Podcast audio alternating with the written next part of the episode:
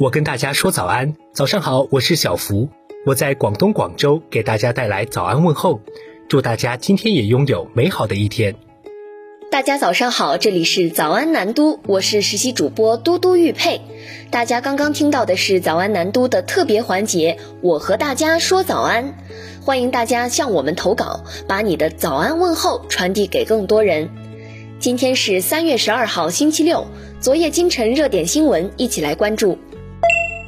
三月十号，国务院应对新型冠状病毒肺炎疫情联防联控机制综合组正式发布了新冠病毒抗原检测应用方案试行。这个策略将检测前移，将早期感染新冠病毒的筛查扩展到缺乏核酸检测能力的基层单位，甚至可以居家自我检测。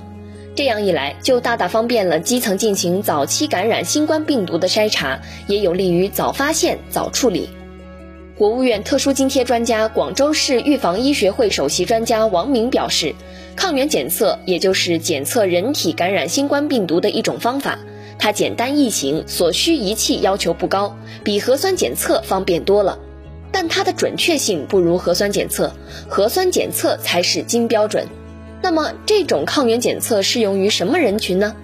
国家公布的方案是这么要求的：到基层医疗卫生机构就诊，伴有呼吸道、发热等症状，且出现症状五天以内的人员；隔离观察人员包括居家隔离观察、密接和次密接；入境隔离观察、风控区和管控区内的人员；有抗原自我检测需求的社区居民。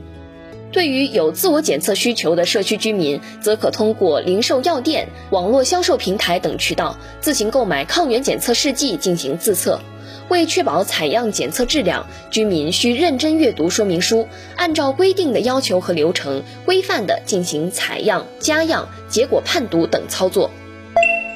三月十一号，国务院研究室在国新办解读政府工作报告修改情况时介绍，今年政府工作报告共补充修改九十二处，修改内容涵盖代表委员大部分意见建议，没有在报告中直接采纳的意见，用书面或电话进行沟通反馈，涉及具体工作没有被直接采纳的，将会进行系统研究。国务院研究室相关负责人表示。今年报告补充修改主要在稳经济、促创新、惠民生等方面。在教育工作方面，今年政府工作报告增加解决进城务工人员就学，坚持以流入地政府为主、公办学校为主，纳入当地教育发展规划。同时，为随迁子女在流入地参加高考提供更多机会。值得关注的是，此次报告还增加了发展现代职业教育。南都记者观察发现，今年政府工作报告提到要坚决防止和纠正就业歧视，这也是就业歧视第一次出现在政府工作报告。同时，修改后的报告除了提到了坚决防止和纠正年龄、性别歧视外，还增加了学历歧视。如何看待“就业歧视”四个字首次出现在政府工作报告上？三月十一号，国新办举行解读政府工作报告修改吹风会。国务院研究室综合一司司长刘日红答南都记者提问时回应：就业歧视出现在政府工作报告上，反映国家对公平就业的高度重视。下一步要不断完善劳动者平等参与市场竞争的制约机制，坚决防止和纠正对就业的不合理性，大力营造公平就业环境，让劳动者有更多公平就业机会，促进就业量持续提升。三月十一号，南都记者从国家税务总局获悉。二零二一年度个税汇算三月一号启动，截至三月九号，已有三百四十四点六万符合优先退税条件的纳税人提交了退税申请，其中两百点四万人已经成功获得退税，退税金额二十七点二亿元。即在个税汇算工作中推出预约办理服务后，税务部门又对上有老下有小和看病负担较重的纳税人推出优先退税的举措。具体哪些人群可以享受优先退税呢？据国家税务总局相关负责人介绍，对于在二零二一年度个税汇算中同时填报了赡养老人和子女教育两项专项附加扣除，或填报了大病医疗专项附加扣除的纳税人，在三月十五号前按照预约时间退交退税申请后，均可优先获得退税。三月十六号后无需预约，可直接申请办理年度汇算优先获得退税。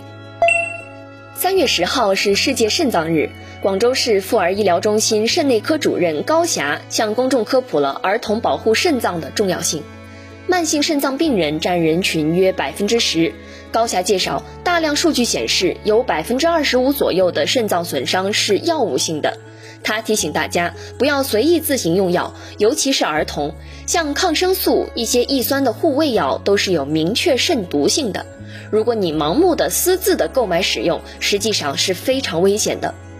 保护肾脏有多重要？肾脏承担人体多种重要功能。人们每天从食物中摄取的大量水分，需要通过肾脏以尿液的形式排出代谢。同时，随尿液排出的还有人体每天形成的大量代谢废物和药物等。肾脏不仅是人体强大的清道夫，也是维持人体内血液酸碱平衡和电解质稳定、维持正常血压的关键调节器。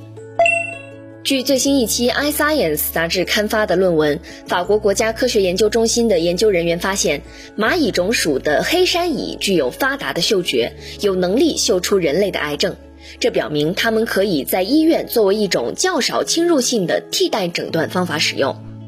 据报道，法国国家科学研究中心的研究人员发现，有限的实验显示，由于黑山蚁发达的嗅觉，它们能够区分人类的癌细胞和健康细胞。但该团队表示，在他们能够被用于医院等临床环境之前，必须进行更多的临床测试。以上就是今天的早安南都的内容，更多内容请关注南方都市报 APP。本节目由南方都市报出品。